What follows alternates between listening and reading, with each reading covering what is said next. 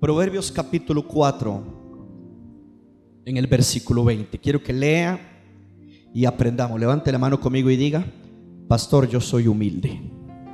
Alguno no, no ni, ni, la mano se le, se diga, yo soy humilde y voy a recibir la palabra. Yo desde aquí veo quienes lo dicen. Desde aquí yo veo todo. Esa es la, esa es la, la, la ventaja que yo tengo. En Proverbios 4, versículo 20 dice, Hijo mío, está atento. ¿Se da cuenta del amor de Dios? ¿Cuántos sienten el amor de Dios al decirnos, hijos, gloria a Dios? Dios podría decir, está atento a mi palabra. No, no. Hijo mío, está atento a mis palabras. Inclina tu oído a mis razones. No se aparten de tus ojos. Quiero que vaya viendo esas partes. Hijo mío, está atento a mis palabras. Inclina tú. No oigo. No, versículo 20. Inclina tú. Oído. Oído. A mis razones. No se aparten, versículo 21. No se aparten de tus ojos. Guárdalas en medio de tu corazón. Porque son vida a los que la hallan y medicina a todo su cuerpo. Sobre toda cosa guardada, guarda tu corazón, porque de él mana la vida. Verso 24. Aparta de ti la perversidad de tú, de la boca, y aleja la iniquidad de donde? De los labios. Y luego nos vuelve a hablar, verso 25 tus ojos miren lo recto y dirijas en tus párpados hacia lo que tienes adelante. Esto es palabra de Dios. Te alabamos, Señor. No tiene nada de malo. Palabra de Dios. Ya, ya, ya no se persine.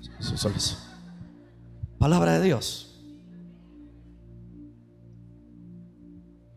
Vivimos en una época, estamos a punto de terminar el año. Si Cristo nos da vida en 27 días, estamos cerrando un año.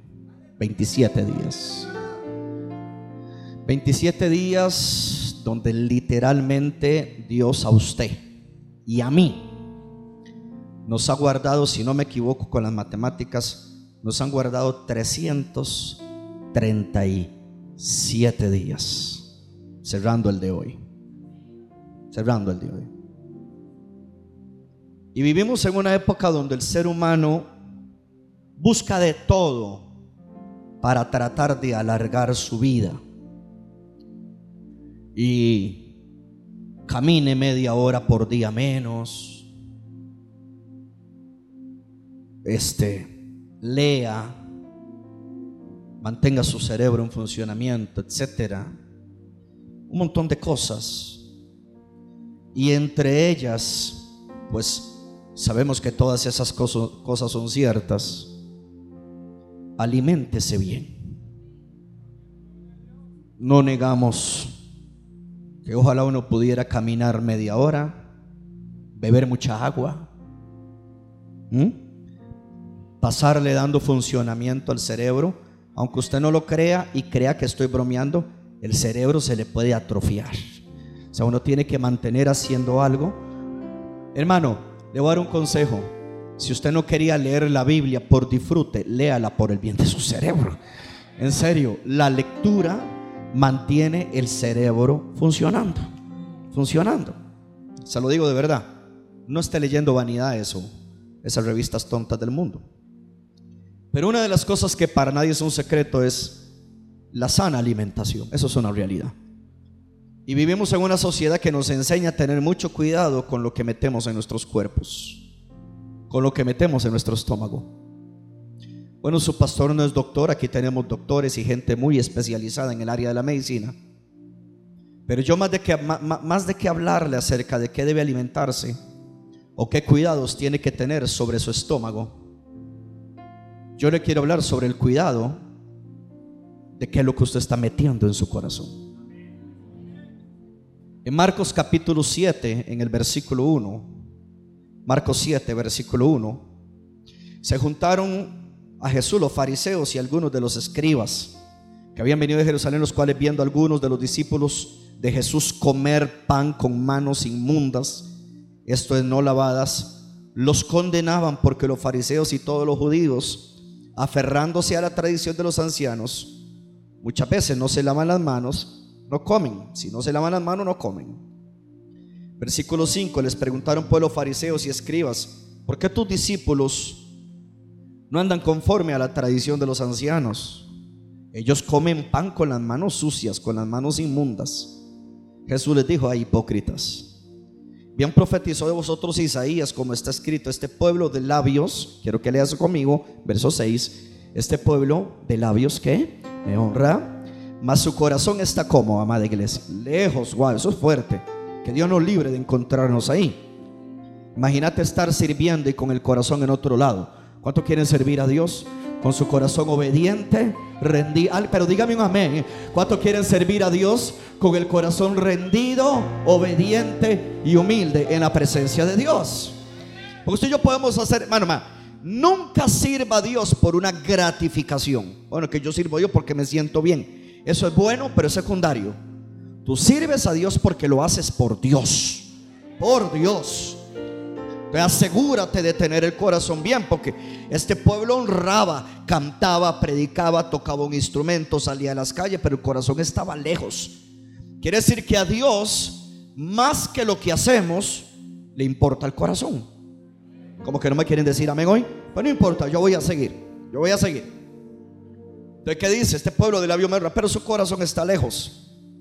En vano me honran. Versículo 8 porque dejando el mandamiento de Dios se aferran a tradición de los hombres. Brinquemos hasta el versículo 11. Pero vosotros decís, basta que diga un nombre al Padre, es Corbán. Comienza a hablar acerca de la maldición del Padre y de la Madre. Versículo 13, invalidando la palabra con vuestra tradición que habéis transmitido muchas cosas, hacéis semejantes a esta, llamando así a toda la multitud. Verso 14, le dijo, oídme todos y entended.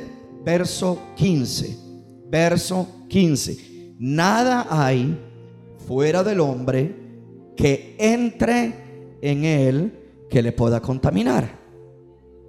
Pero lo que sale de él, eso es lo que contamina al hombre. Si alguno tiene oídos para oír, oiga. Bien. Si bien es cierto, la palabra del Señor dice, sobre toda cosa guardada, guarda tu corazón, porque de él mana la vida. Si es cierto que la vida mana del corazón, entonces creo que es una muestra de sabiduría cuidar el estado de nuestro corazón. Todo, escúcheme bien, y aquí es donde entro en el tema. Si gusta, reposen un poquitito. Todo lo que entra al corazón, o sigue tocando así, pero más bajito todo lo que entra al corazón. Escuche esto. Pastor Jesús dijo, no es lo que entra al corazón o lo que entra en el hombre lo que contamina al hombre, sino lo que sale. Lo que sale es lo que contamina. Ahora, para que algo salga, es porque primero entró. Vamos despacio. La Biblia dice, usted lo conoce en otro versículo, que del corazón salen todas las cosas. Del corazón sale esto, esto, esto, todo lo malo. Cuando yo preparaba la enseñanza esta, esta, esta mañana, me recordaba uno de los versículos que tocamos el martes cuando hablamos sobre cómo tristemente hay una iglesia que ha sido engañada y ha caído en un letargo, en una apatía, en un falso evangelio. Y uno de los versículos que más me llamó la atención es cuando hablaba acerca de ciertos maestros que enseñan, la Biblia le llama hipócritas, otro versículo le llama embusteros, y les dice que tiene su conciencia encallecida. Una de las cosas más peligrosas que puede haber en la vida de un cristiano es que su conciencia se encallezca o su corazón se llene de callos. El corazón se endurezca. Entonces, cuando yo preparaba la enseñanza, yo dije, ok, entonces, si bien es cierto que no es lo que entra al hombre lo que lo contamina, obviamente Jesús está hablando Obviamente Jesús está hablando de la parte de la tradición de lavarse las manos. Lo que sale del hombre es lo que lo contamina. Ahora, el hecho de que usted se coma algo con las manos sucias no significa que dentro de esa bacteria venga orgullo. Yo no sé si me están entendiendo el ejemplo tan... Yo ahora llego al parqueo, puedo ensuciarme las manos, qué sé yo, abro la puerta o veo algo en el carro, le hago así, ya me ensucié la mano, alguien me da algo de comer, no salí a lavarme las manos corriendo, comí. Yo sé que en ese bocado de pan que me den, en eso que me den de comer, no va a entrar lascivia, no va a entrar lujuria. Nada de lo que tú comas, de lo que tú comas con las manos sucias te va a meter un demonio. Eso es obvio. Eso es obvio. Entonces, cuando Jesús dijo, no es lo que entra lo que contamina al hombre. Obviamente, recuerde que viene hablando de la tradición de lavarse las manos. Pero si hay algo que contamina al hombre, lo que sale de adentro. Y de adentro salen los homicidios, los suicidios, los adulterios, las fornicaciones, todo lo que sale del corazón. Bajo ese punto, yo quiero enseñar sobre la importancia de guardar las tres puertas de tu corazón. Lo considero una enseñanza sumamente importante porque sucede que cuando usted ve el comportamiento de la iglesia de Cristo hoy en día, la iglesia de Cristo ha abierto ciertas puertas de su corazón y les ha dañado su corazón. Porque todo lo que entra al corazón del hombre, ya no estamos hablando de la comida, ya no estamos hablando de lavarnos las manos, lo que entra a mi boca por medio de una bacteria, si no me lavo las manos, no me contamina el corazón. Pero hay tres puertas que si yo las abro en mi corazón, eso sí me daña. Y yo quiero enseñarle a la iglesia esta mañana con la ayuda del Señor a que sean sumamente celosos para que solamente entren a tu corazón aquellas cosas que van a cultivar tu fe, te van a llenar de esperanza y te van a llenar de amor. Porque claro que sí, por las tres puertas que te voy a hablar, podrían entrar cosas a tu corazón. Y si entran cosas a tu corazón, te vas a dañar.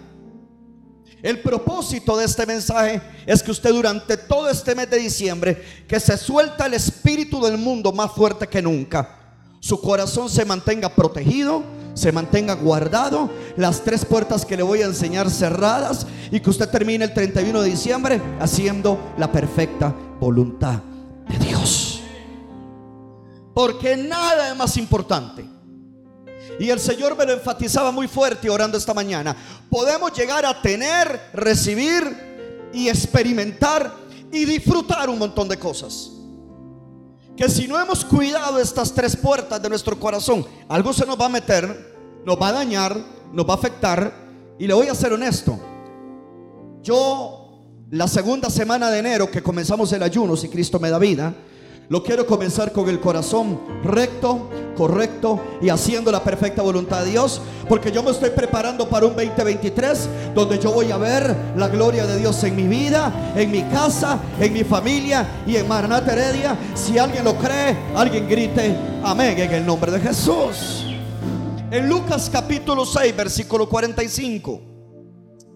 Lo primero que quiero hablarles, cada uno es responsable de guardar su corazón. Yo no puedo guardar el corazón de mis hijos, por más que lo intento, les enseño, les hablo, pero yo me he dado cuenta en esta iglesia que muchas veces el esposo puede guardar su corazón y su esposa se daña, la esposa guarda el corazón, el esposo se daña, los padres guardan el corazón y algún hijo se daña. Todos somos responsables individualmente de guardar nuestro corazón. En Lucas 6, versículo 45, el hombre bueno del buen tesoro de su corazón, ¿qué saca? Lo bueno. Y el hombre malo, querida iglesia, y el hombre malo de mal tesoro de su corazón, ¿qué va a sacar? Lo malo. Porque de la abundancia del corazón habla qué? La boca. Si hay algo que yo quiero que entendamos todos, por favor sígueme por acá. Debemos aprender a ser diligente. Más que estar pensando en las cosas externas, pensar en lo interno. La iglesia tiene una urgencia, escúcheme bien, la iglesia tiene una urgencia de volverse espiritual. Pastor, pero ya es espiritual. A como camina muchas veces no parece. Más que estar, hermano, viendo ver cómo nos educamos y hay que educarse. Yo no soy pro vagancia ni pro mediocridad. Yo soy pro excelencia, pro avance, pro estudio. Pero más que educar nuestra mente, vestir muy bien nuestro cuerpo, alimentarnos de manera maravillosa, hay algo que es más importante. ¿Qué hay en el corazón? Nada es más importante que esto. Y por cierto, es diferente a, tres semanas atrás y cuatro semanas atrás. Es otra cosa lo que voy a hablar. ¿Y por qué es importante que usted, escúcheme bien, por favor, si alguien le habla, no lo escuche para que usted pueda escuchar a Dios? Quiero que aprenda esto. El corazón no sabe discriminar lo que entra. Por eso te toca a ti cuidarlo.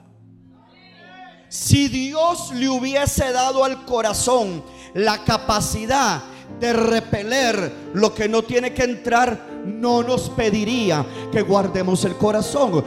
Dios nos dice sobre toda cosa guardada, guarda tu corazón, porque ni tu corazón ni mi corazón decide lo que entra. El que decide lo que entra, eres tú. Es por eso, pastor, pruébemelo. Es por eso que personas que eran diferentes contigo, de un pronto otro cambian. Algo no cuidaron. Si estuviese en la tarea del corazón cuidarse solo, él se cuidaría de todo lo malo que viene. Te voy a enseñar algo que no te he enseñado nunca. Por eso me toca a mí cuidarlo. Lo que yo permite, escuche, lo que yo permite que entre sea bueno o sea malo, dice Lucas, se va a convertir en mi tesoro. Y usted un tesoro, escúcheme, mire para acá, usted un tesoro lo cuida. Entonces quiere decir que podemos permitir que algo malo entre en nuestro corazón y aún así cuidarlo creyendo que es bueno. Es allí donde una persona se convierte incorregible, inaccesible, nadie le puede ayudar. Todo el mundo ve evidentemente que va para un barranco, pero no quiere. Porque para él es su tesoro. Y la gente lo cuida. Entonces yo soy el que determino qué es lo que entra. Entra algo bueno. No es que yo estoy defendiendo mi punto. A mí no me gustó lo que me dijeron. A mí no me gustó esa actitud. A mí no me gustó. Sí, papito, mamita, pero, pero sea accesible. Tal vez, yo sé que muchas veces no es lo que se dice, sino como se dice. Pero se nos olvida que estamos rodeados de debilidad y que todos somos imperfectos. Pero la gente agarra la primera impresión, con eso se queda. Eso me daña, eso me afecta, es mi tesoro, yo lo defiendo, nadie me diga nada. Y al final quieres que te diga algo, el que decide lo que entra eres tú. Aprendan esto, el corazón no sabe. Por eso Jeremías dice, el corazón es engañoso. ¿Quién lo conocerá? Solo Dios. Usted está aquí sentado, quizás cree que tiene su corazón limpio, las puertas que te voy a hablar cerradas, usted no lo sabe. Pero eso tiene que vivir cada día orando. Señor, ayúdame a guardar mi corazón. ¿Alguien puede levantar la mano? Humildemente, el que quiera, mano, el que quiera, dígale, Señor, ayúdame a guardar mi corazón. Yo he llegado a un punto y a un entendimiento donde yo a nadie lo quiero forzar. Esto es así. Mire,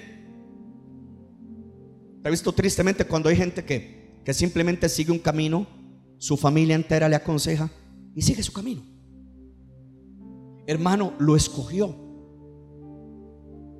Yo contaba un martes de esto, la enseñanza, la experiencia de la, de la pastora Joyce Meyer, una mujer de Dios, una mujer de la palabra, una mujer tremenda. Lo leí en un devocional hace como 15 días. Y ella decía, escuchen esto, lo estuve compartiendo con mi esposa y con la líder Tania.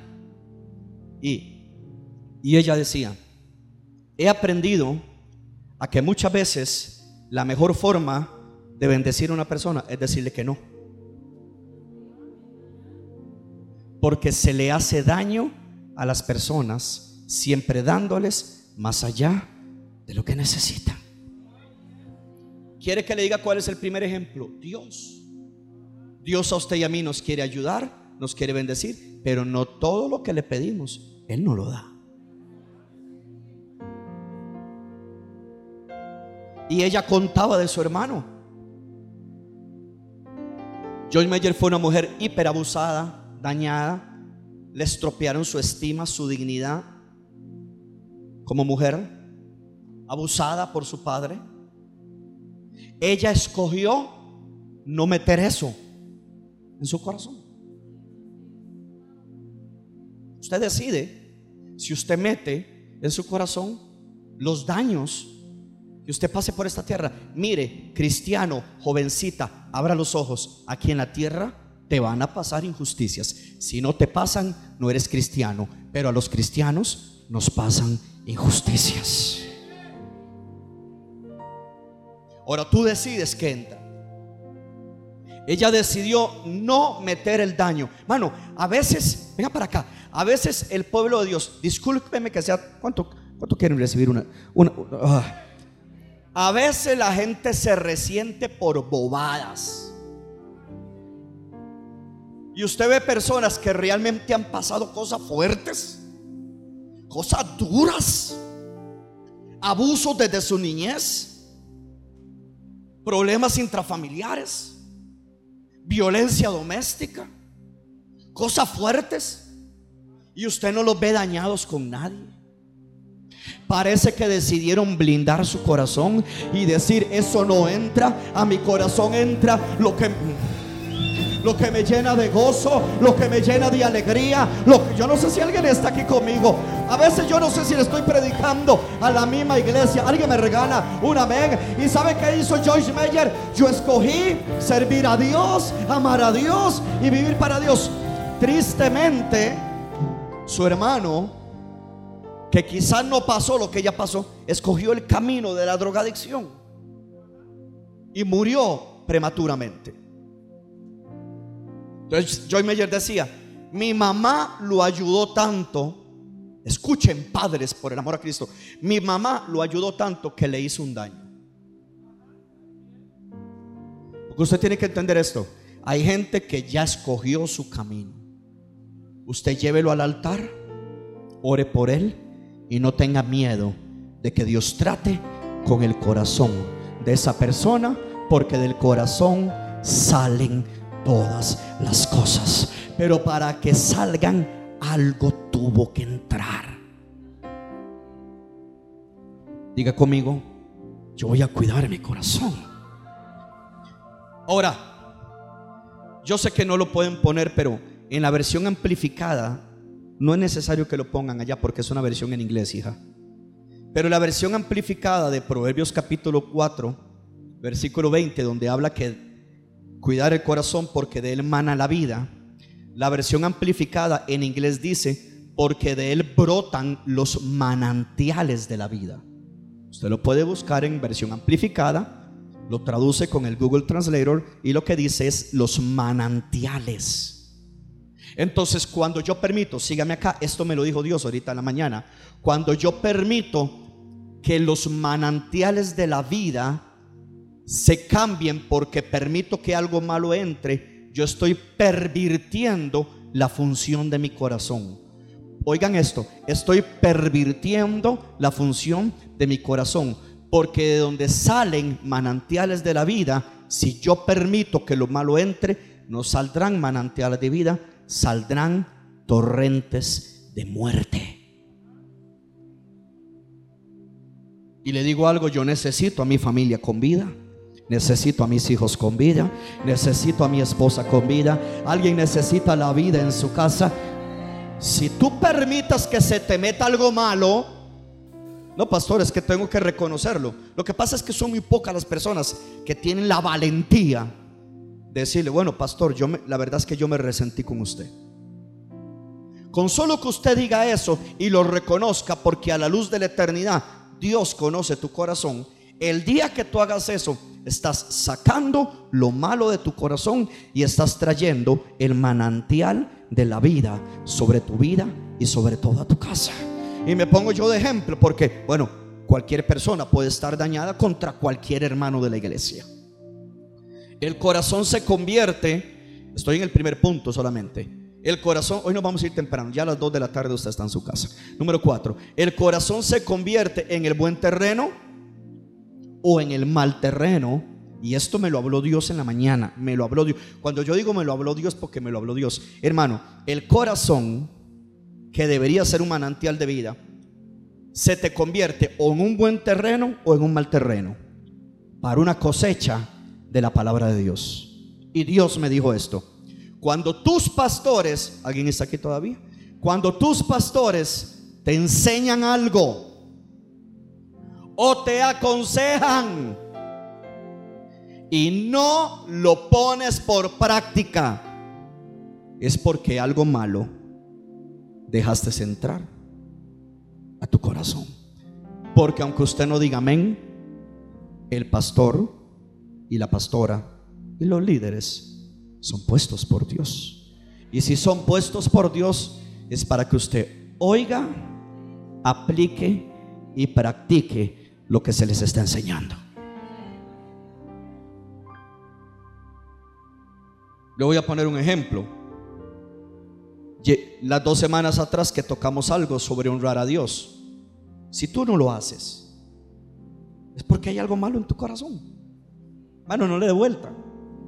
Algo dejaste entrar. Y cuando algo entra, no dejamos que nuestro corazón dé una buena cosecha.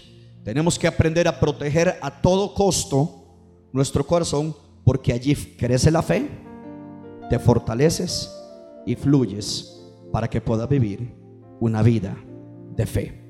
Le voy a hablar de la primera puerta. Marcos capítulo 4. El primer punto es somos responsables de cuidar nuestro corazón. Segundo punto. Segundo punto. Primer puerta. Marcos capítulo 4. Padre Santo. Está caliente hoy este aire. Sangre el cordero.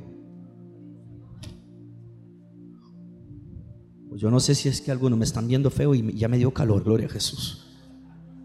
Marcos capítulo 4, hermano, hay gente que no sonríe. Cuando la gente es así, algún bicharraco se les quiso meter.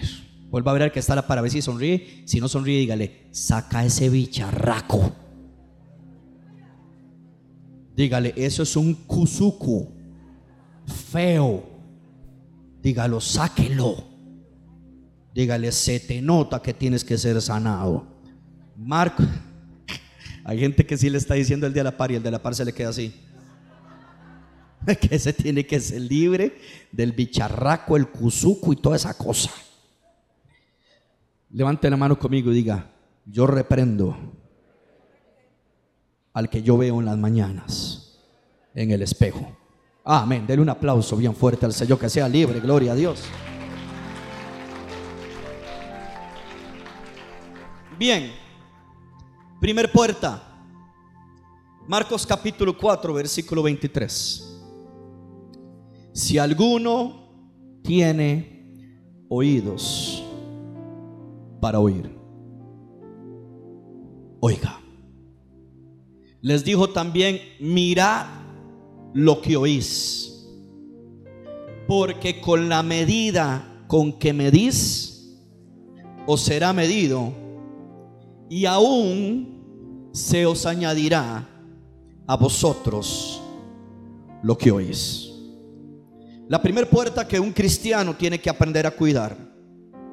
Oigan esto, y vamos a ver si ustedes son sencillos y humildes. La primera puerta que hay que cuidar es el oído. El oído es la principal, escúcheme, el oído es la principal puerta de tu corazón, porque tanto la fe como el miedo vienen por el oír. ¿Cómo yo sé que una persona tiene miedo? Porque no acciona. Hemos enseñado hasta la saciedad que si hubo algo que fue un trabajo súper planificado del diablo, fue usar los medios de prensa para meterle miedo a la raza humana. Hubo cristianos, hermanos. Hubo cristianos que literalmente pasaron dos años sin ir a la iglesia. Porque la puerta de su oído se abrió para el miedo. Tenían 20 años de ser cristiano y tener la puerta abierta supuestamente para la fe. Y dos años fueron suficientes para olvidar toda la fe escuchada y recibir el miedo. Tienes que cuidar la puerta del oído porque por tu oído va a entrar o la palabra de Dios o la palabra del diablo. Por la palabra del diablo, Eva fue engañada. Adán fue engañado y trajo mucho problema a la humanidad. Pero por la palabra de Dios, Jesucristo dijo, lo que oigo del Padre, eso hago. Y Jesucristo andaba sanando, libertando, restaurando y dando vida. Usted decide a quién usted le abre el oído. Alguien me regala una mega en el nombre de Jesús. Pastor, ¿y por qué el oído es tan importante? Porque el oído es tan importante que incluso para el chismoso es a la puerta de entrada para dañar un hogar. Dice la Biblia que las palabras de los chismosos son como bocados suaves. Y dice Marcos capítulo 4, versículo 24, allí donde estamos, que cuidemos lo que oímos, porque a lo que oímos se nos añade. Hay cristianos que son buenos para el teléfono chocho.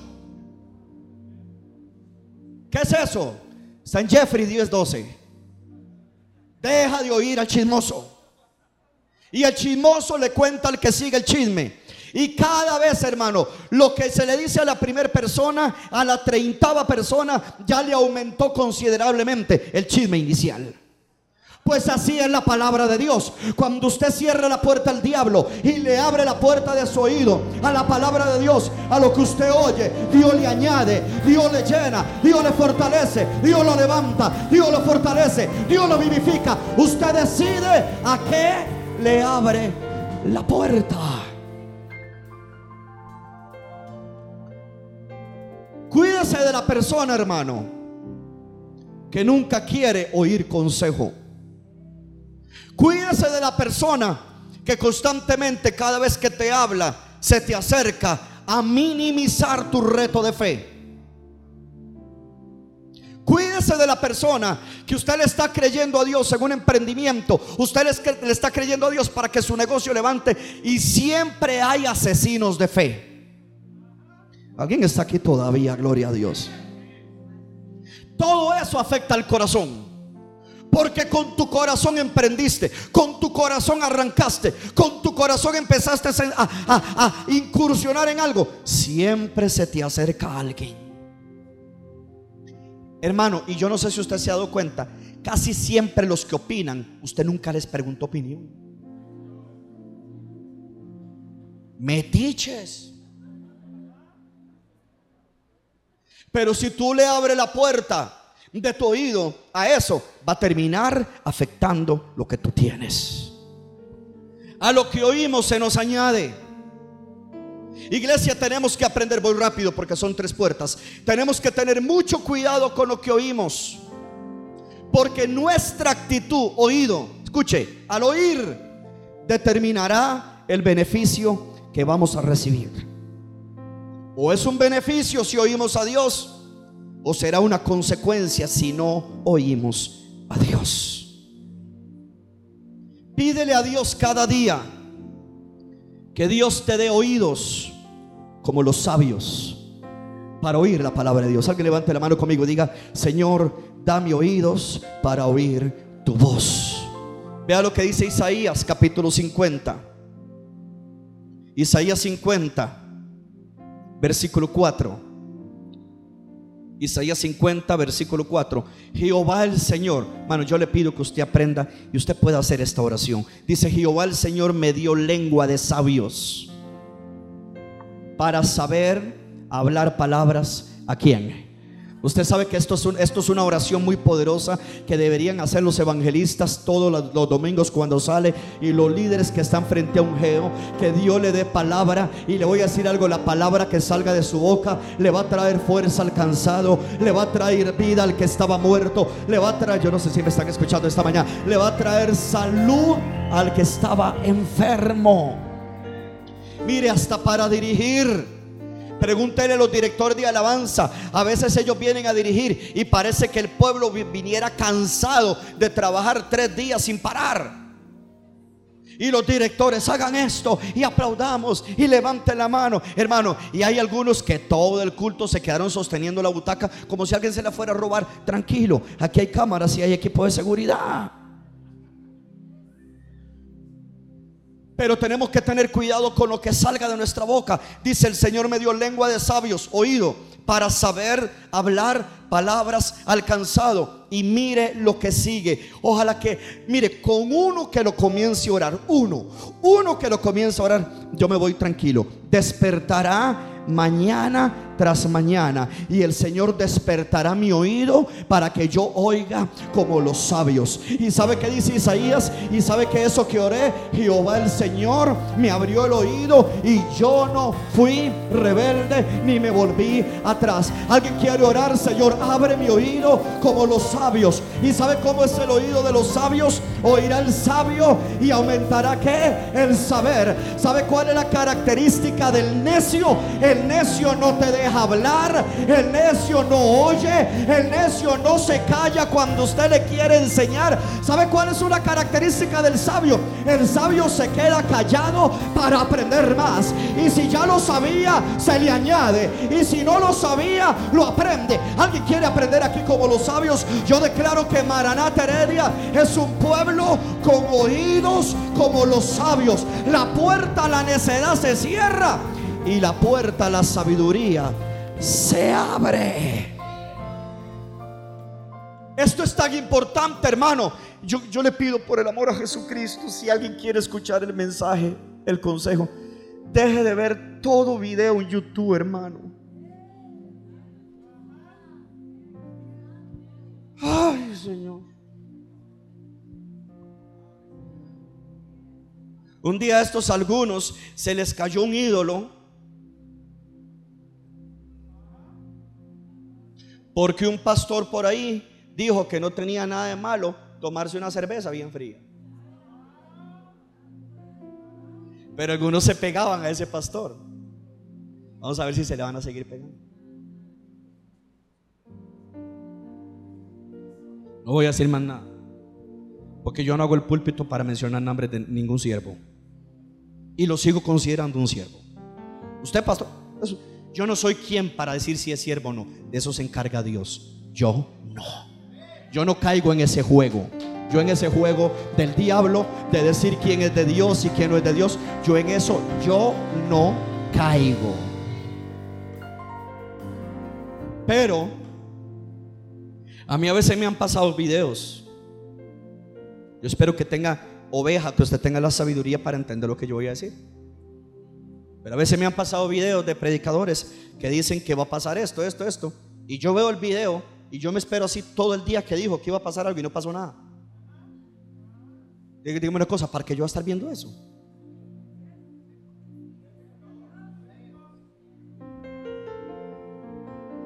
Tengamos mucho cuidado a quien le abrimos la puerta de nuestro corazón, que se llama oído. Oído. Pastores, que ahora estoy oyendo un pastor y hay un pastor que dice que esto y lo otro y aquí. Tenga mucho cuidado. Mucho cuidado. Sepa quién abre esta puerta. Le voy a dar un consejo. Cierre la puerta. Esta puerta a los que le están hablando siempre mal de los hermanos de la iglesia. Cierre esta puerta a los que siempre hablan mal del líder de tu departamento. Cierre esta puerta Usted nunca ha notado que casi siempre los que hablan mal de las otras personas no están en una total victoria. Nunca lo ha notado. Escúcheme, nunca lo ha notado. Siempre los que hablan mal de un líder, de algún hermano, ellos no están bien. En alguna pata cojean. porque todos de alguna pata cojeamos. ¿Verdad que sí? Claro que sí. Ah, pero son buenos, hermano, son buenos. Son buenos para abrir esta puerta. Y todo lo que entra te contamina, porque todo lo que entra tú lo terminas repitiendo. Tú lo terminas hablando. Quisiera contar algo, pero no lo puedo contar. Cuéntelo, pastor. Es que son vinos.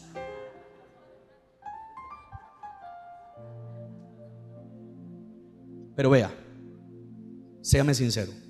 Vamos a ver cuántos son sinceros. Ay, se me olvidó y bajé la grada. Ahora oran para que suba. Ok. Sea sincero. Su concepto acerca de una persona cambia cuando usted le dicen algo de esa persona. Bueno, para Fiorella y Cristian y Fernando. Y usted ni siquiera ha verificado que lo que le dijeron es verdad. Pero ya usted abrió la puerta del oído y aunque usted no diga amén, afectó su corazón hacia esa otra persona. Porque somos demasiado ligeros y a todo le prestamos oído.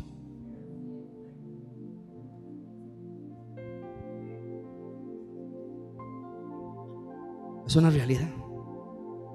¿Sabe que hay una promesa de que Dios quiere despertar tu oído, pero solamente para Él? Job, capítulo 36. Anota estos versículos. No solo lo geo, aquí van a tener material bien poderoso para enseñar a la gente hermosa que asiste a los Geo.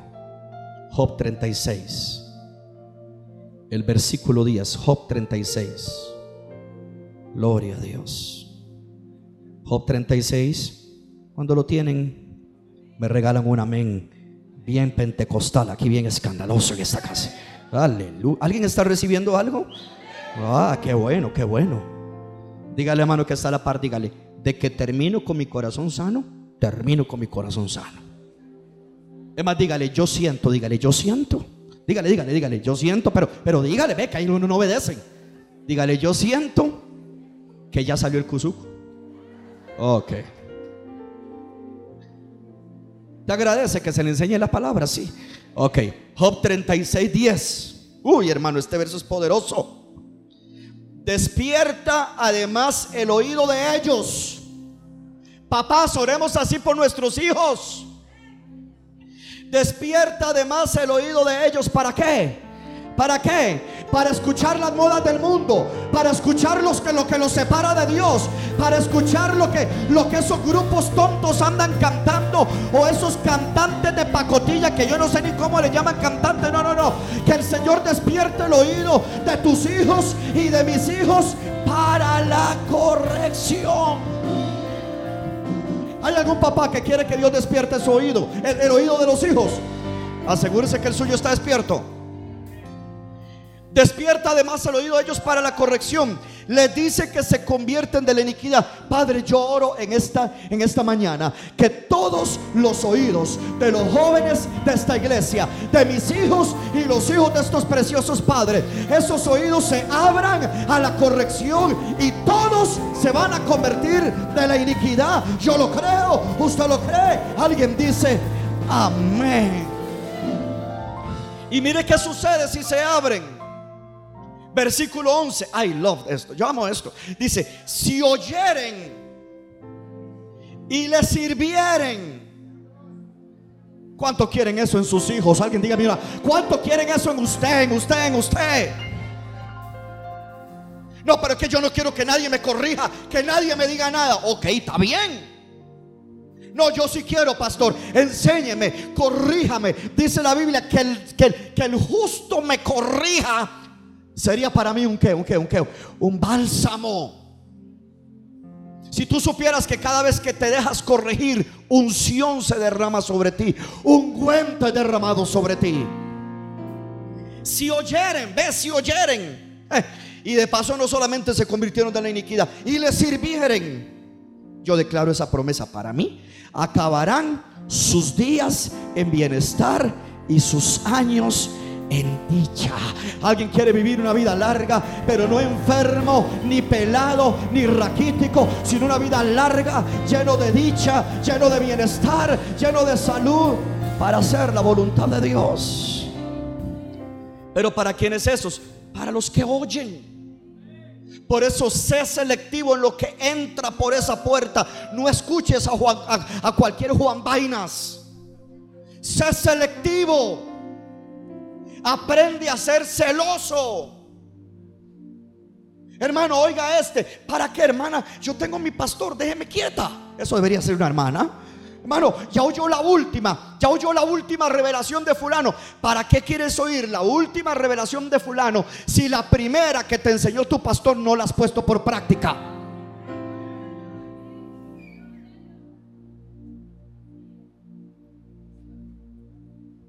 ¿Y qué dice el verso que sigue? Muy feo. Y, lo voy a tocar rapidito y me salgo. Pero los que no oyen, ay, ¿qué? ¿Serán que verso 12? Ay, serán que, ay, ay, ay, pasados a espada. Y perecerán sin sabiduría. ¿Por qué van a perecer sin sabiduría? Porque la Biblia dice, oirá el sabio y aumentará el saber. Dame oídos para oír como los sabios. El que no oye es un necio.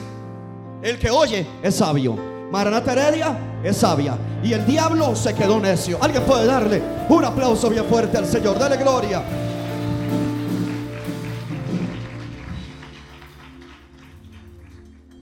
Segunda puerta. Mateo 6. Levante la mano conmigo y diga, Padre, en el nombre de Jesús, yo voy a cuidar la puerta de mi oído. Lo cierro al chisme. Lo cierro a la crítica y la murmuración. Pastor, pastor, pastor, pero existen críticas constructivas. Déjate de ese cuento. Que el que siempre dice, tengo una crítica constructiva, no hace ni papa. Pastor, eso le salió como de tiquicia. ¿De dónde me va a salir? Una crítica constructiva y ni hacen nada. No sirven en nada. Alguien diga aleluya. Mejor, mejor pasemos a la puerta que sigue. Mateo 6, 22. La lámpara, uh, la lámpara del cuerpo es que, oh por Dios, esa es una puerta del corazón. La lámpara del cuerpo es el ojo. Lea conmigo, mis amados. Así que si tu ojo es bueno,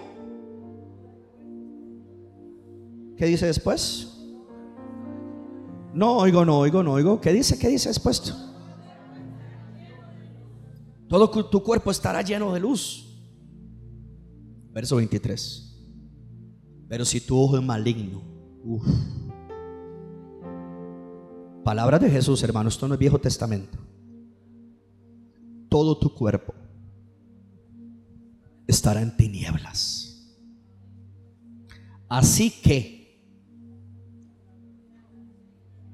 si la luz que hay en ti, uy Padre, si la luz que en ti hay es tinieblas, o sea, esa es como la persona que cree, uf, malo que fuerte, eso es como la persona que cree que es santo y no es santo. Como la persona que cree que está viviendo una vida guardada para Dios y no es así. Sí, porque dice, así que si la luz que hay en ti, no, y entonces Dios te dice, y un momento, no es luz, es tinieblas. Entonces súmele a eso, ¿cuánto no serán las mismas tinieblas? No me diga que esto no es importante. Quiere decir, no me quiero quedar mucho, pero quiere decir que el ojo es lo que le da luz a tu corazón y le da luz a tu cuerpo. ¿Están aquí conmigo? Lo que tú ves escúcheme bien, y, y lo hablo de manera seria ahí, muy seria.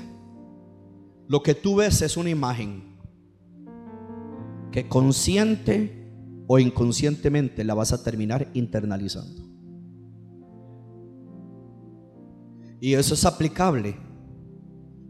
Converse con gente que sabe de, de mercadeo, de publicidad.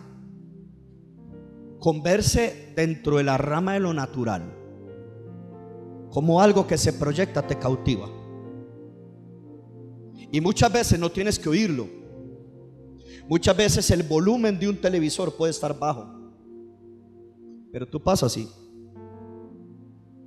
Algo se te metió.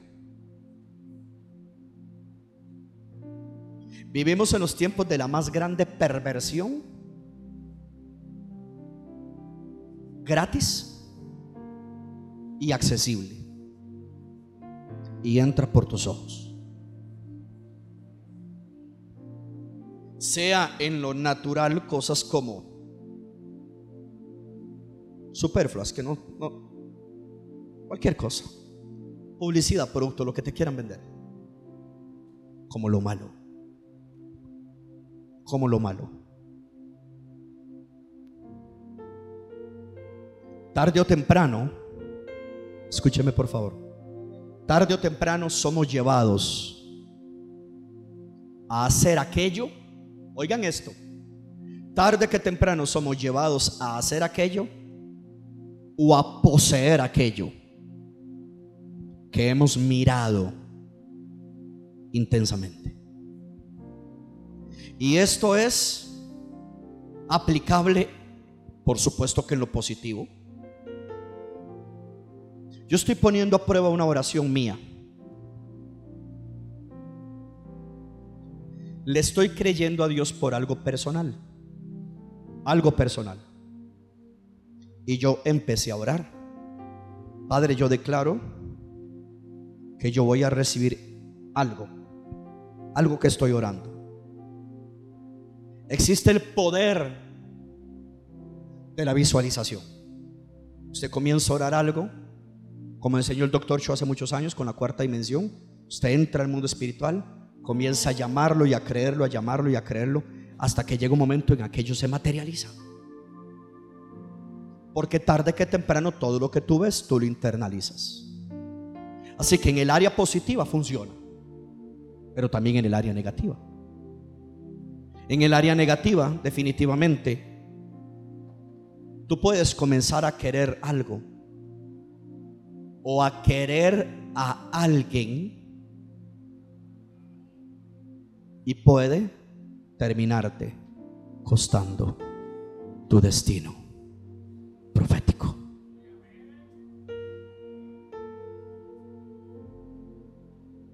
Por eso a la televisión se le llama tele Visión. Porque por medio de la visión te cautiva. El mundial, a los que nos gusta el fútbol, esa visión nos tiene pendientes cada vez que podemos ver un partido. Ah, pastor, no hay nada de malo. No, no hay nada de malo. Ahora, si usted deja las responsabilidades por eso, si es malo. Ya no me quisieron decir amén. Ya todos algunos se me vayan a decir cuánto van hoy, yo no sé. Pero digamos, yo no me quedé en la casa viendo un partido, yo tengo una responsabilidad.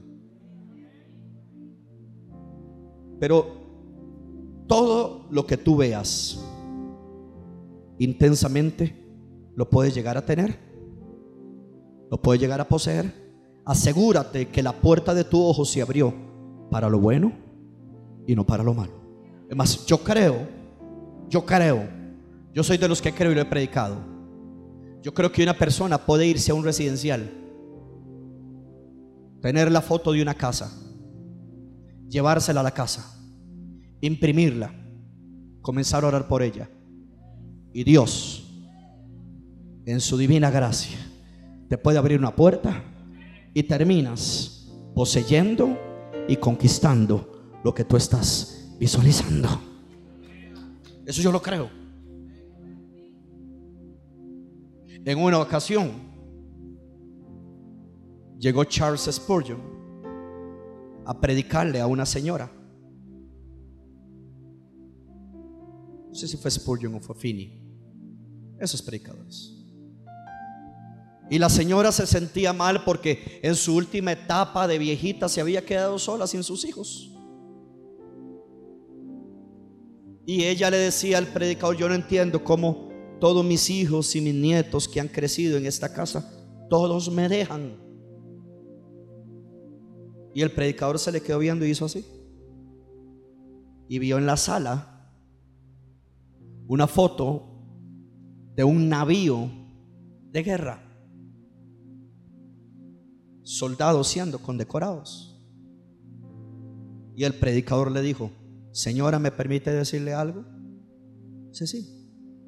La única culpable de que todos ellos se vayan es usted. ¿Por qué? Porque a través de esa foto usted les internalizó a ellos que ellos podían ser el día mañana soldados condecorados. Ellos metieron la imagen, la hicieron propia y se convirtieron en soldados todo lo que tú metes por tu vista, te terminas convirtiendo a eso. ¿Alguien está aquí conmigo? Vea lo que dice en la nueva traducción viviente, por favor. Satanás entiende mejor que nadie, mejor que nadie, el poder de la visualización. En nueva traducción viviente, Salmo 101 versículo 3. Alguien levante la mano conmigo y diga, yo voy a guardar la puerta de mis ojos. Salmo 101, versículo 3. Nueva traducción viviente. Quiero que lo lea conmigo. Aquí está en la pantalla. Me negaré. ¿Habrá alguien aquí que haga esa oración conmigo? Me negaré a mirar. Alguien lea eso. Me negaré a mirar cualquier cosa vil Oiga eso.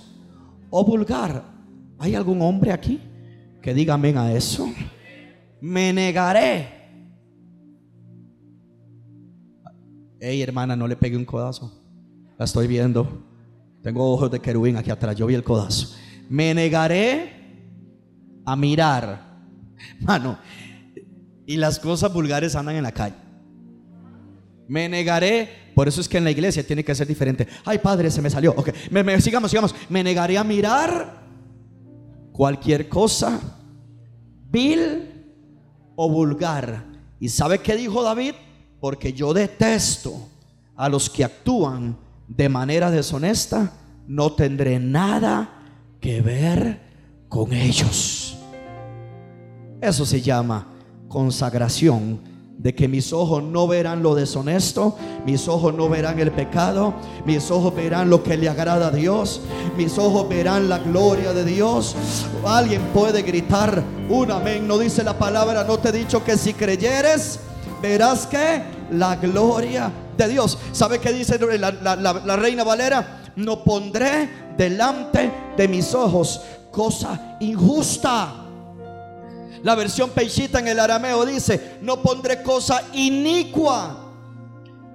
Iglesia, tenga mucho cuidado en perder el tiempo con las redes. Por eso se llaman redes. Para que te den la una de la mañana con un callo en el dedo pasando TikTok. Se me fueron los amenes, hermano. Y nadie que se acueste tarde se levanta temprano a orar. Cuando tengas una necesidad, vaya, dígale a TikTok que te la supla. Es mejor que usted corte redes, cuide los ojos y esté cada día delante de la presencia. Viendo, no, no quieren aplaudir, no quieren, no quieren aplaudir porque estamos en la época de las redes y la red te tiene amarrado tanto que algunos no aplauden porque los callos no lo dejan aplaudir. Si va a aplaudir, aplaude y dele la gloria a Dios bien fuerte. Hey. Dígale al hermano que está la parte. Vieron el callo, gloria a Dios.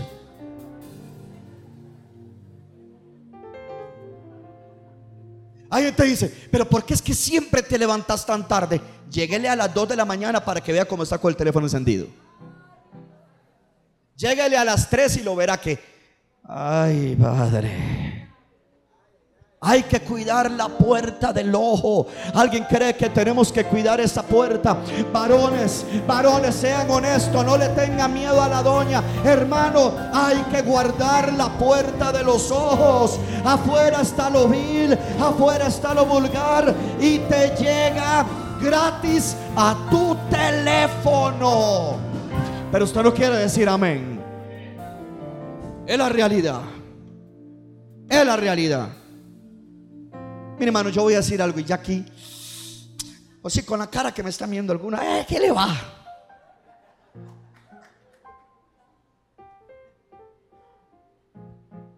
¿Cómo lo digo?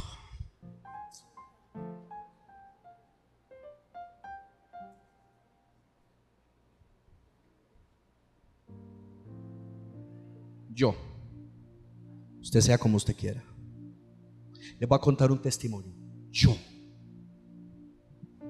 no le doy like a ninguna foto. Escuchen por favor.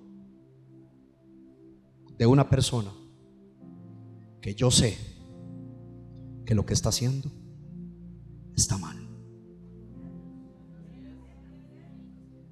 Aunque usted me vea con esos ojos.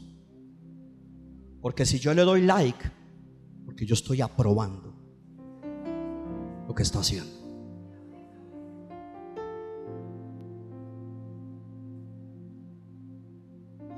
Hay personas que le dan like a la foto de una persona que está viviendo en unión libre con otra persona. Yo sé que ningún pastor va a predicar así. Ya, ya lo sé. ¿Y sabe qué le escriben? No solamente le ponen like, ¿sabe qué le escriben? Me, me alegra verte feliz. Digo verdad en Cristo, no estoy mintiendo. Una pregunta. Ok, entonces a usted le alegra verlo feliz, aunque contriste a Dios. A ver, Maranata. A ver, Maranata. O sea, ella vive en unión libre. Está en pecado de fornicación. Le pones like a una foto alegre donde sale con el tipo. Y pones con todo el descaro, me alegra verte feliz. ¿Qué tipo de cristianismo vive la gente? ¿Cómo usted le va a poner que le alegra? A mí no me alegra. Porque está contra la voluntad de Dios. Y si sigue, se pierde. Y tú le das like, lo apruebas y sonríes. Hágame el favor y aprenda a ser cristiano.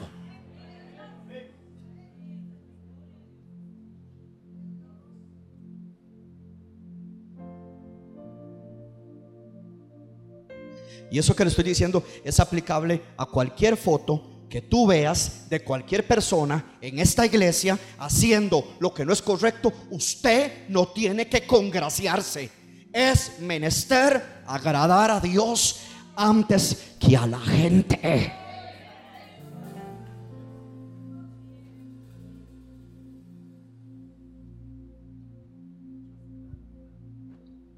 ¿Qué dijo David?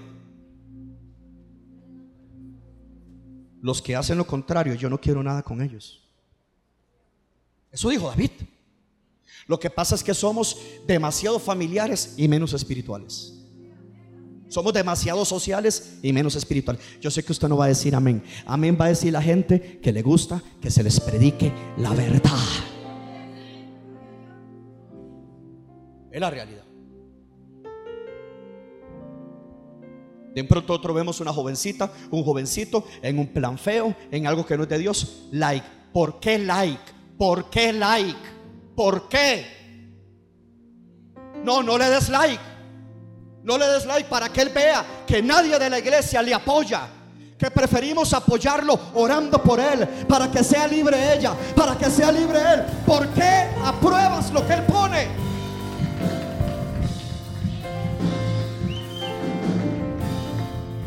Usted sabe, el pastor y los padres, los intercesores y el liderazgo, derramando el alma por esos jóvenes.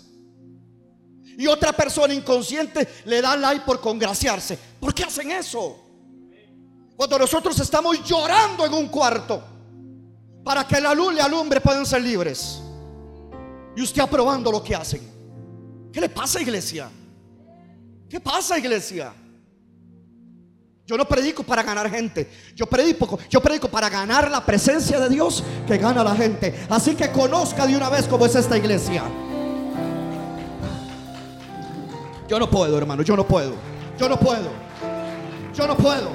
Usted me va a disculpar. Yo no puedo.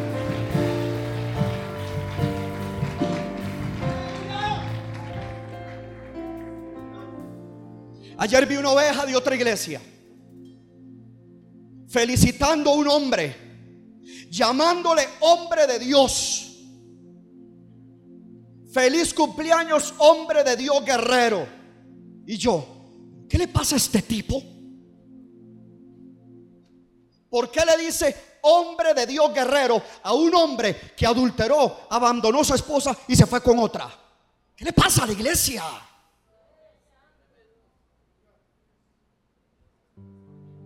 Like. Feliz cumpleaños, guerrero bruto. ¿Para qué se con gracia? ¿Por qué no aprende a ser cristiano? Lo que no está bien, no está bien. Y lo que mi Dios no ve bien, yo tampoco lo veo bien. Yo quiero ver lo que Dios ve bien. Alguien que está conmigo. Yo quiero ver lo que Dios ve bien. Por eso vamos a ver la gloria de Dios. Y vamos a guardar nuestro corazón. Si va a aplaudir, aplauda. Si va a hacer algo, hágalo.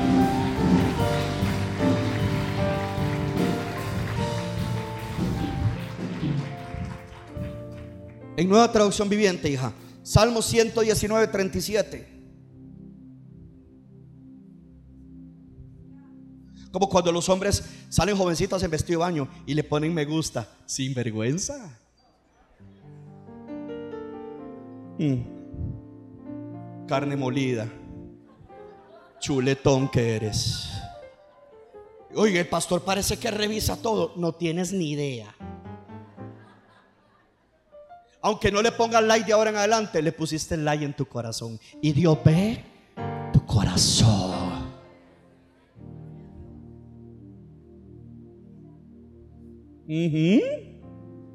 Oh, yes. Salmo, ¿alguien está recibiendo algo? No he terminado la última puerta. Si no les gusta el mensaje, lo dejo aquí y no le doy la última puerta. ¿Alguien quiere escuchar la última puerta? Sobre todo, yo nunca voy a dejar de preocupar porque a alguien no le gusta. No, broma, era para darles pelota. Salmo 119, versículo 37. Uh, uh. aparta mis ojos. ¿De qué? ¿Y qué dices pues? Qué poderoso. Es decir, quitemos nuestros ojos de lo que no tenemos que tenerlos y pongámoslo donde? En la palabra. Creo que Valera dice, avívame. Avívame. ¿Verdad que la iglesia necesita ser avivada? No, no, de verdad. ¿Verdad que algunos, algunos eran bien apasionados y como que se enfriaron, hermano? Aunque usted no diga amén, es así. Porque están viendo otro lado. Eso me recuerda que el poderoso hombre de Dios, el chavo, cuando están en aquel juicio. Un día esto lo vi en Facebook. Yo me reía, mano, era a mí como me gustaba el chavo. Lástima que ya no pueden sacar más capítulos, pero bueno. Cuando estaba un Ramón de juez. Y como que pasa algo, como que se estrellan en bici, algo así. Y hace que no, que usted cállese, que no, que usted cállese, que no, que por qué pasó. ¿Quiere que le diga por qué fue? Y era que don, don el profesor Girafales estaba viendo otra mujer. Y ahí estaba doña Florinda en el juicio. ¿Quiere que le diga? No, no, eh, libre, se acabó el juicio. Eh, Tremendo pasaje profético ese, el chao.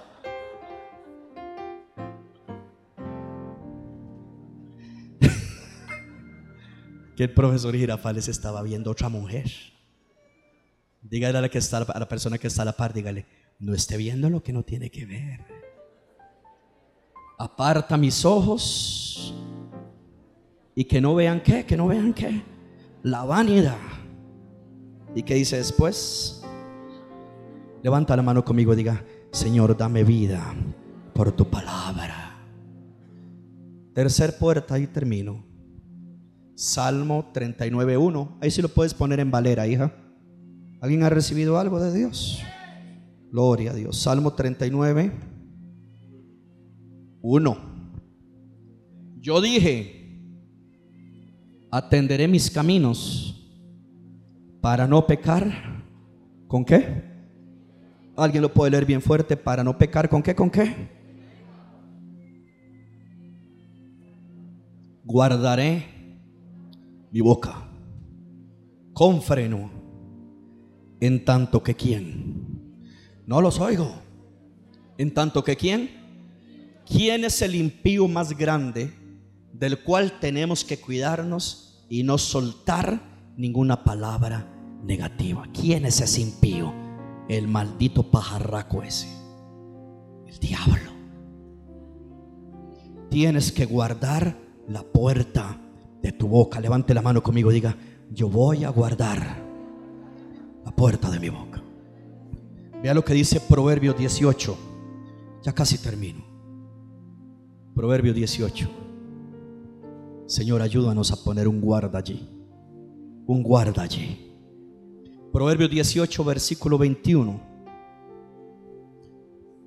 La muerte, ay, ay, ay la vida. ¿Usted ha visto a esa gente que dice estos zapatos me están matando? ¡Wow! ¡Qué poder de zapatos! La muerte.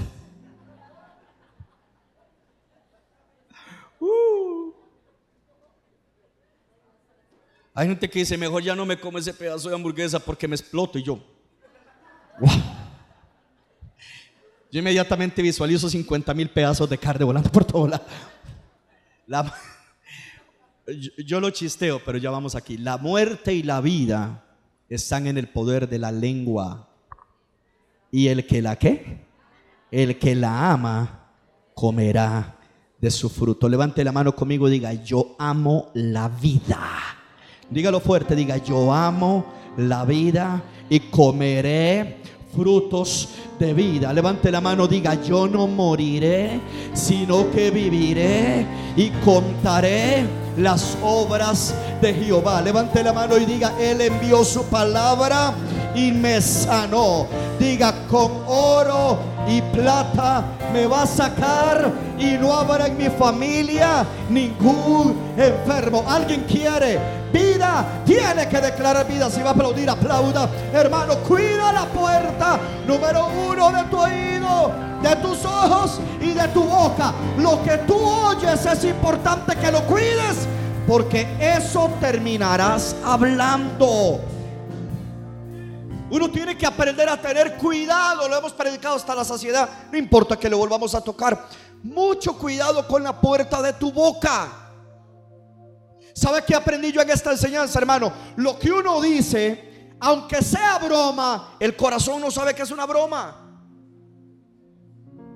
Tienes que cuidarlo. Tienes que cuidarte. Escúcheme, escúchame esto. Cuidarse de la perversidad. Escúcheme, por favor, ya voy terminando. Y de verdad voy terminando. Cuidarse de la perversidad de la boca es más, es más que uno eximirse de decir malas palabras. Cuidarse de la perversidad de la boca es más que yo cuidarme de decir malas palabras. Es más que eso. Es más que eso. ¿Sabía usted que la Biblia dice que de toda palabra ociosa que sale de nuestra boca, daremos cuenta? Todo lo que tú digas tiene que tener un propósito. que es lo contrario a una palabra ociosa? Una palabra con propósito. La palabra ociosa es una palabra vaga, ocio, ocio, ociosa, una palabra vaga, una palabra sin sentido. ¿Para qué tú dices eso? ¿Para qué tú hablas eso? Ahora, cuidarse, oído, de la perversidad de nuestros labios es más que decir una mala palabra. Cuidarse de la perversidad de nuestros labios es hablar algo negativo. Todo lo negativo contamina nuestro corazón. Todo. Todo. Iglesia, yo quisiera enseñarle, si hay algo en lo cual yo puedo ser ejemplo a usted, yo quisiera enseñarle, deje de hablar mal de las personas.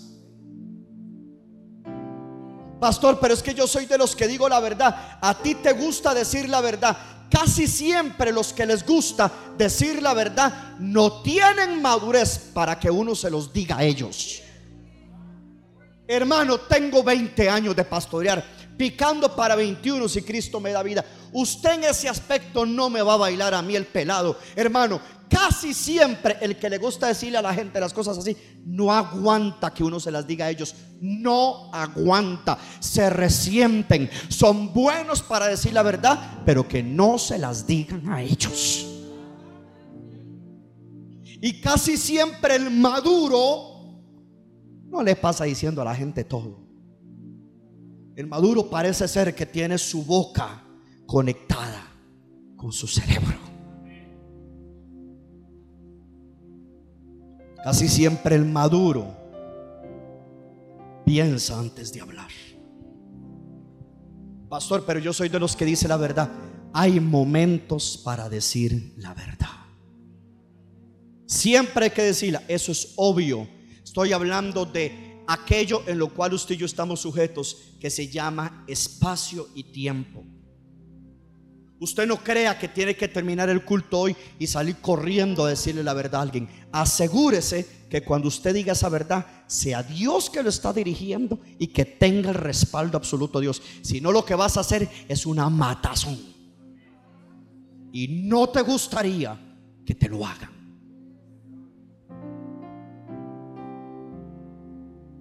Ni yo soy así con ustedes, ni yo. Yo muchas veces para decirle la verdad a una persona, me espero hasta meses. Donde yo vuelvo a ver lo inmaduro que es o lo niña que es, digo yo no.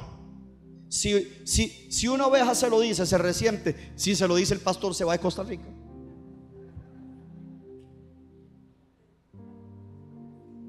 Las palabras negativas corrompen nuestro corazón. Las palabras negativas contaminan nuestro corazón. Aprendamos a ser más edificadores que destructores. Aprenda a ser como Jesús. Si Jesús te sacara siempre todo lo malo que tú y yo hacemos, hermano, no tendríamos esperanza. Ni siquiera el ángel que se le apareció a Gedeón le dijo grandísimo cobarde. Cuando se le apareció a Gedeón le dijo varón valiente y esforzado. Y las palabras del ángel levantaron a Gedeón, le sanaron la estima, le sanaron la dignidad, lo sacaron de la cueva, lo sacaron del miedo e hicieron de Gedeón un guerrero para Dios. Comienza a declarar desde ya que en estos 27 días el favor de Dios estará contigo. Hermano, le digo algo. Aquí nosotros tenemos buenos predicadores. No solamente, yo sé que la gente se casa con la forma de predicar del pastor, pero usted tiene que aprender a ser maduro. Aprenda a recibir de los diferentes vasos. ¿Alguien está aquí conmigo? A los jóvenes no solamente les predica el líder Andrés, les predica María, les ha predicado Alejandro, otras veces ha venido Ricardo a predicarles. Cuando el pastor sale, hermano, no diga, ay, se fue el pastor, entonces no voy al culto. Hermano, la iglesia, usted no ve afuera un rótulo donde yo salgo así. No. La iglesia no es mía. La iglesia de Jesús. Si usted dijo amén, venga cuando yo no estoy. Se fueron los amenes. Todo lo que usted siembra, hermano, todo, se lo cosecha. Usted no siembra fidelidad, el día que te toque, va a tener que predicarle al aire. De este púlpito sale buena palabra. Predica el líder Meyer Buena palabra. Nos predicó Roxana aquel jueves. Buena palabra. ¿Alguien está aquí conmigo? Ha predicado Ricardo. Buena palabra. En el ayuno que tuvimos nos hablaron los diferentes líderes durante 21 días. Poderosa palabra. Hermano, porque aquí se tiene que cuidar lo que sale del altar. Porque la palabra que sale de nuestra boca tiene poder. Yo declaro sanidad sobre la iglesia. Yo declaro liberación sobre la iglesia. Yo declaro la salvación de tu familia, hermano. Hay que tener cuidado lo que sale por esta puerta.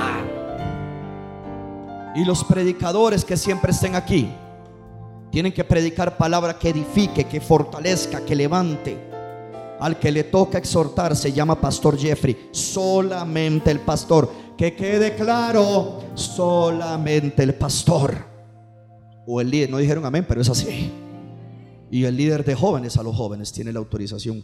Porque Él los exhorta a ellos y yo lo exhorto a Él. Y, todos somos felices. Gloria a Jesús. Pero hay que tener cuidado. Papá, tenga cuidado cómo usted se refiere a sus hijos. No se le olvide que usted a Dios le ha costado. Papá, usted a Dios le ha costado. Así que sepa cómo dirigirse a sus hijos. Sepa entender el proceso de gracia que Dios está haciendo en sus hijos. Si a ti, papá, levánteme la mano, ¿cuántos papás son sinceros? Que levantar la vida espiritual cuesta bastante trabajo. Ah, algunos no. Wow, my God. My God. ¿Te ha costado a ti?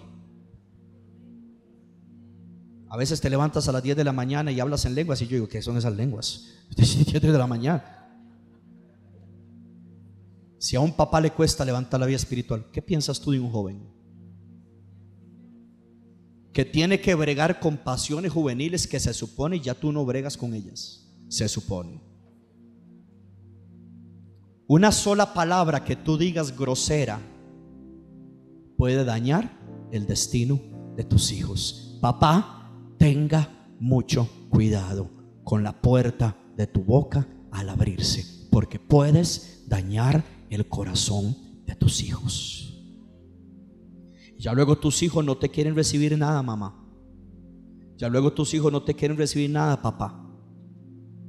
Tenga mucho cuidado.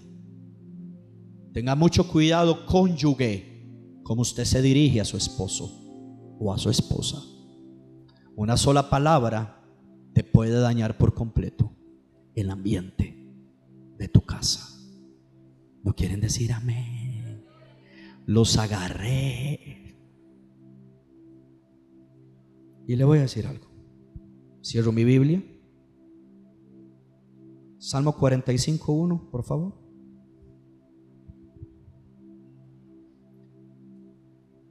Levante la mano conmigo, anote esto y créalo. Diga, mis palabras, oh, se me fue.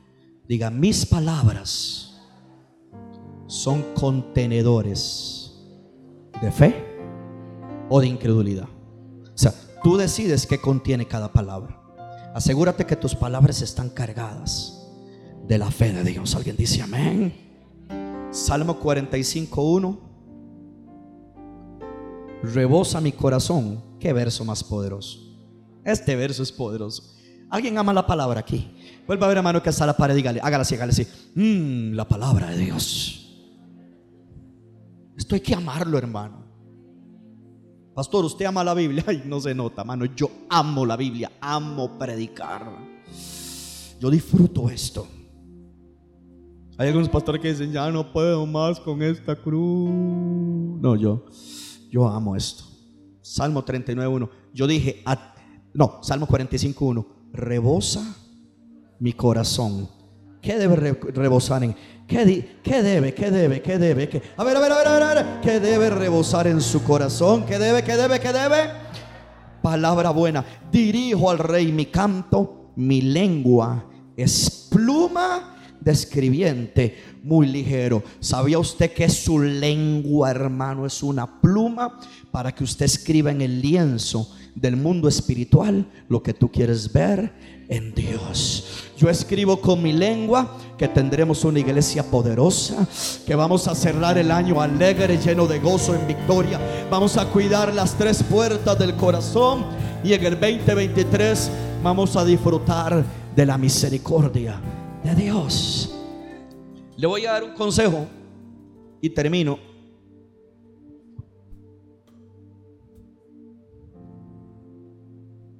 No cometa el error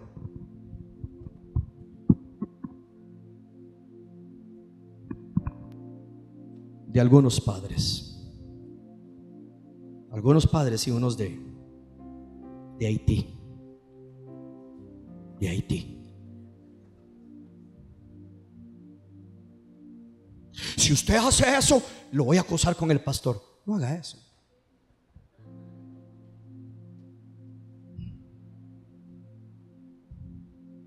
Porque su hijo o su hija, cuando yo quiera aconsejarlos, ya usted les metió de mí una imagen. ¿Quiere que le diga algo? Yo soy un hombre nice. Chévere. Caché. Los de 40 y resto ya entramos en la parte caché, gloria a Dios. Si usted hace eso, le digo a los pastores, usted hace eso. Y usted mismo cerró el canal para que sus pastores el día mañana puedan aconsejar a sus hijos. ¿Están aprendiendo aquí? Segundo consejo. Si un día yo a usted le caí mal, puede ser. ¿A alguien yo le he caído mal aquí? Sí, solo una sincera. Por eso la amo. ¿Sí? ¿Quién fue que dijo amén? Yanori. ¿Dónde está, Marquito? Marco, ahora hablamos al final del culto. Ciertas disciplinas que yo necesito. Si usted un día, el pastor, o la pastora, o un líder, no fue santo de su devoción, una frase que usaba mi mamá, y se usa mucho, no cometa el error. En la mesa, contar eso delante de sus hijos.